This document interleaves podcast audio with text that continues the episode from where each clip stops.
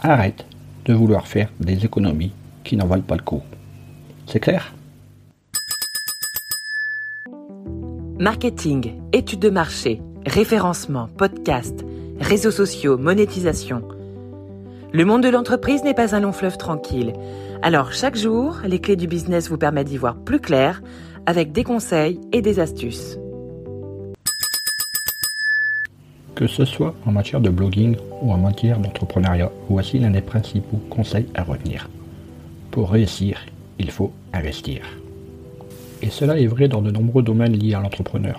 Combien d'études de marché voit-on de nos jours Parce que les entrepreneurs n'ont pas voulu investir pour cela?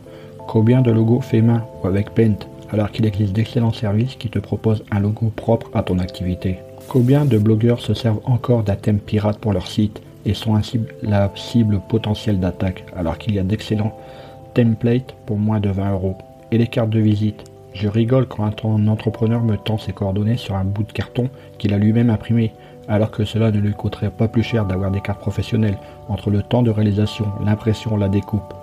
Certes, on pourrait discuter sur l'intérêt d'avoir une carte de visite, mais à partir du moment où tu en as une, il faut qu'elle soit de qualité. Avoir une entreprise, c'est gagner plus d'argent qu'on en dépense. On ne te demande pas d'être nickel dès le début, mais d'évoluer dans le bon sens. Il y a ceux qui impriment 2000 exemplaires de leur flyer et qui modifient leur offre au bout d'une semaine. À quoi ça sert? Fais le maximum avec le minimum, mais dépense. Si tu ne souhaites pas payer pour un produit ou un service, pourquoi tes clients devraient payer pour ton produit ou ton service?